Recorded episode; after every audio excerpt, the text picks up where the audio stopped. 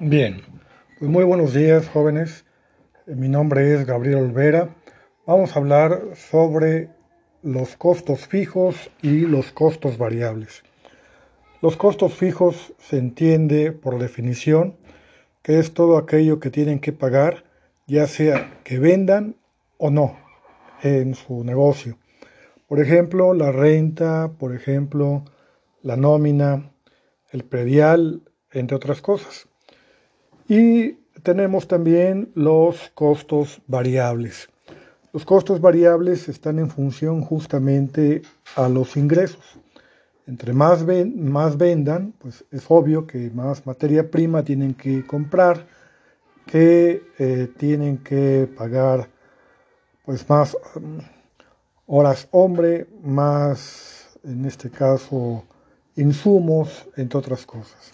Hay una estrecha relación entre lo que viene siendo los costos variables y las ventas, ya que entre más eh, vendan ustedes, pues es obvio que el costo variable pues se va a ir incrementando y así con la parte de las utilidades.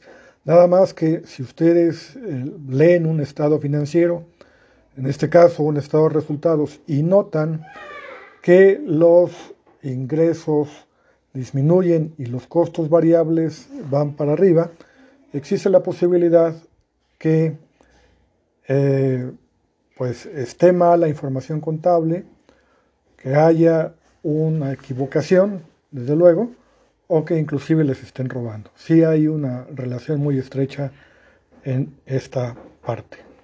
Por su atención y seguimiento les agradezco. Esta es una primera cápsula es un podcast sobre costos fijos y costos variables. Buen día.